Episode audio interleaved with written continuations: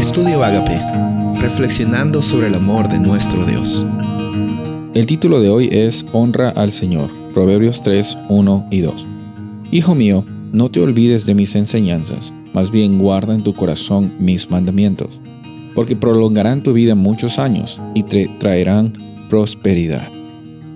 En el libro de Proverbios encontramos que el autor de una forma poética muestra sobre el contraste, eh, uno de los puntos principales es mostrar el contraste, la diferencia abismal entre la sabiduría y la necedad.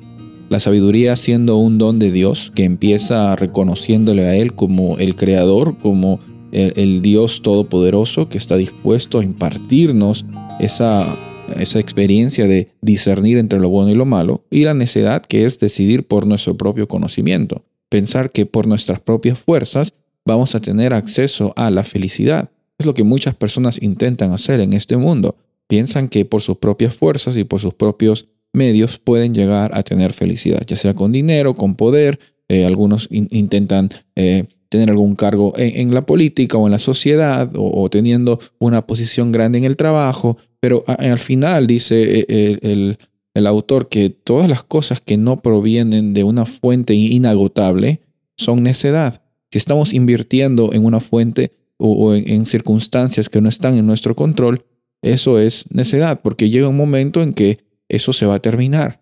Sin embargo, si nos acordamos de las enseñanzas de Dios, estamos viviendo una vida que honra a Dios. Ahora, como dijimos el día anterior, una vida que honra a Dios es una vida que hace, no necesariamente una vida que hace las cosas bien. Es una vida que está viviendo con la, con la bondad de Dios y por causa de esa bondad de Dios, la, la experiencia de obediencia y de honrar a Dios vienen como una realidad, vienen como algo que nosotros vivimos, no algo que nosotros hacemos, por algo que nosotros experimentamos, no por algo que nosotros simplemente eh, tratamos de cambiar en, en un asunto de acción.